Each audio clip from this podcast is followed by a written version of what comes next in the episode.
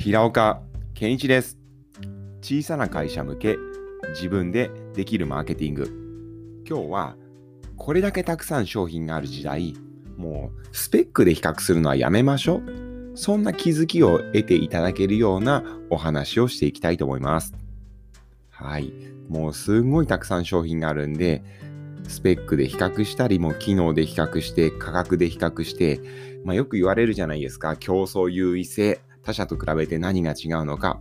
もちろんそういったのはすごい大事です。業界の中で例えば値段が一番安いよ、品質が一番高いです、納期が一番早いです。こういったスペックで比較っていうのはもちろん僕も決して無駄なことではないと思ってますし、やりましょうとお話はするんですけど、今日はそこに一石を投じる形で、もうスペックで比較する、その役に立ちます。どこよりも役に立つ商品です。そんな役に立つって訴求からそうではなくて意味がある役に立つのではなく意味があるそんなお話をしたいと思います。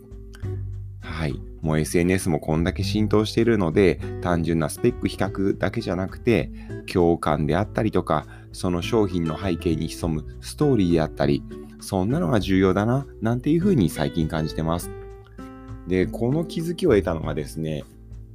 ちょっと前に広島の方に出張行ったんですね。そしたらそこにとあるジーパン屋さんがあったんですよ。で、そのジーパンすんごく面白くて、正確な値段は忘れちゃったんですけど、例えば元々のジーパンが1万円だとしますね。で、その1万円のジーパンを、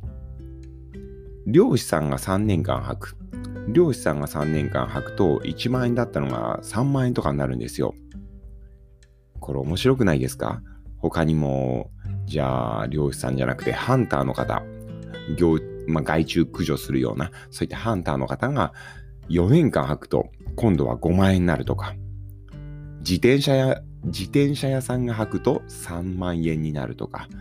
で僕らみたいな事務仕事してる人が履くと3年経ったら2万5千円。そんな形で、どんな職業の人が何年履くかによって、もともと1万円だった値段、1万円だったジーパンが値上がりするんですよ。いや、これ本当面白くて、ただ単に役に立つとかスペック比較だったらありえないですよね。だって少なくとも3年間は履いてるので、ほころびが出たりとか、汚れたりとか、スペック的にはむしろ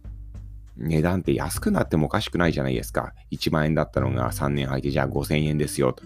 そうじゃなくて値段が上がっちゃうんですよ。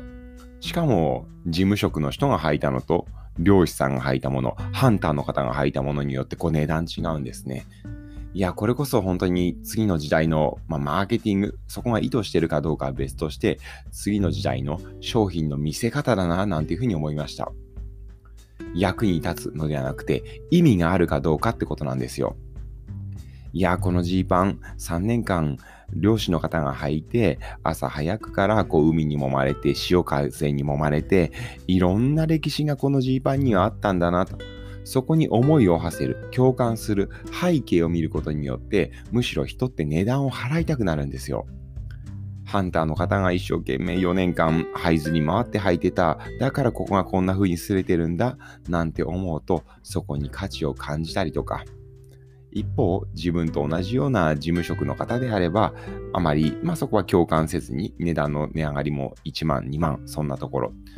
ほんとこれ面白いですよね。こういうような役に立つではなくて、そこに意味があるか、意味を見出せるかどうか、こういった視点で皆さんの商品考えてみてください。他にもですね、僕がよく好きな水戸よっていうとこにあるホテル行くんですけど、そこなんかも面白くて、なんか壁紙の一部が泥みたいのが塗ってあるんですよ。で、この泥、泥？この土の部分何なんですか？なんて聞くと、これっていうのは、このエリアで採れたなんとかって地区の砂なんです。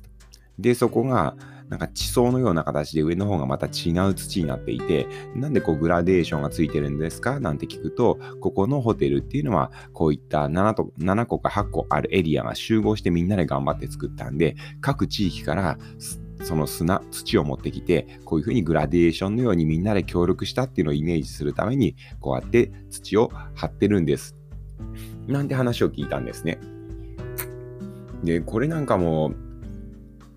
なんて言うんですかね、その土が別に正直どこのだったとしても、見た目っていうのは変わらないんですよ。話を聞いた前と後でも。でも、聞いた後に、あ、ここっていうのはそんな背景があって作られたんだと。もともと7つのエリアぐらいが合体した、合体して1つになった市。で、それぞれのエリアごとそんな仲が良くなかったのが、みんなで手を取り合って1つのプロジェクトをやった。そういったのを背景として、7つのエリアのま、土を持ってきてグラディグラディエーションのようにここの壁に塗ったんですよ。それ聞いただけで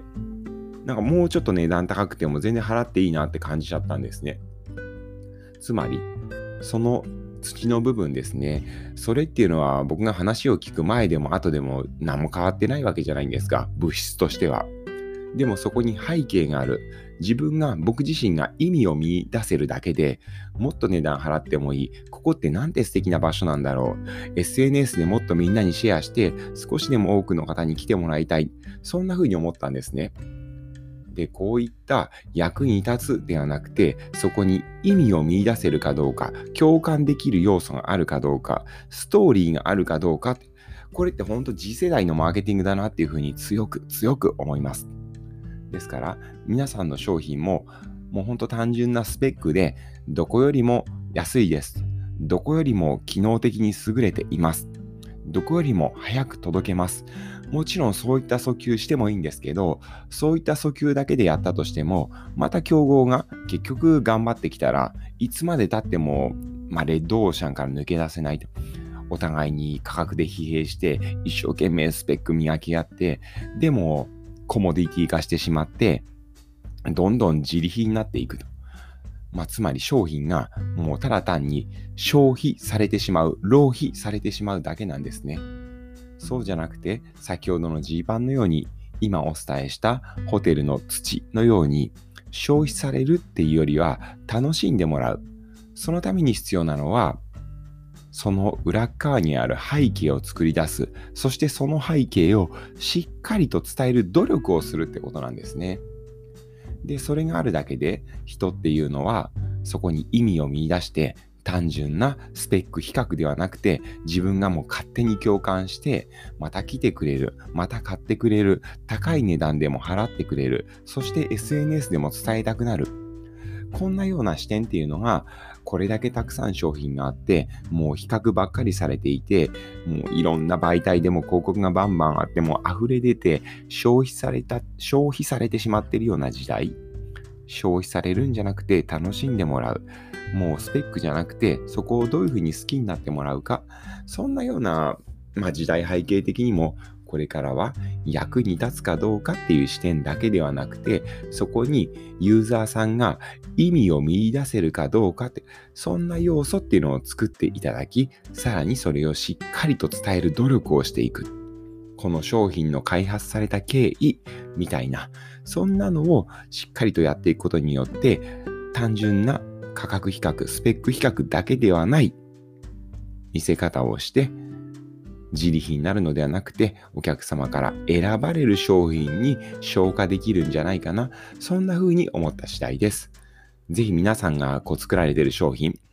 価格以外、スペック以外のところで何かお客様に伝えれる背景はないか、そこに意味を見出してもらえる、そんな見せ方ができないかどうか、今一度検討していただければ幸いです。